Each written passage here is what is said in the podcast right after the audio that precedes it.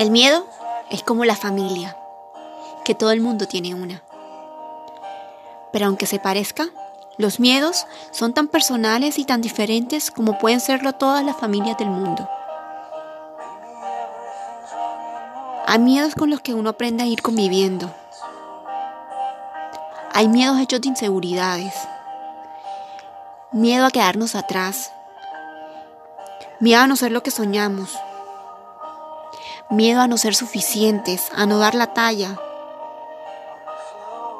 Miedo a que nadie entienda lo que queremos ser. Hay miedos que nos va dejando la conciencia. El miedo a ser culpables de lo que les pase a los demás. Y también el miedo a lo que no queremos sentir,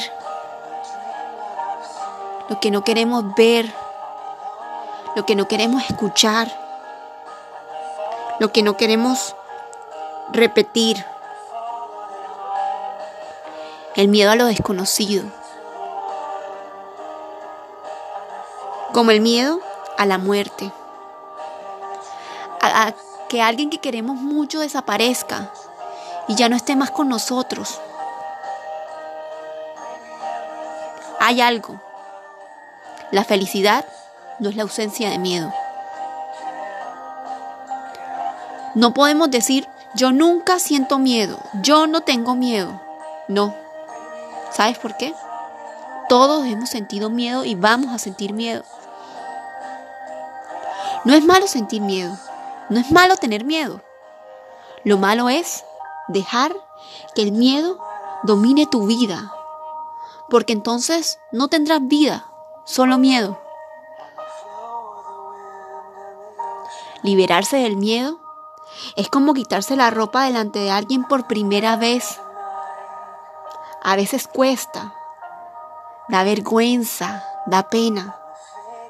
Pero cuando empiezas, lo único que tienes que hacer es seguir, sin dudar. Y de repente te das cuenta que enfrentaste tus miedos y ya no te pertenecen, ya no se apoderan de ti. Ya eres libre. Ha desaparecido. Como esa ropa que un día dejaste de usar.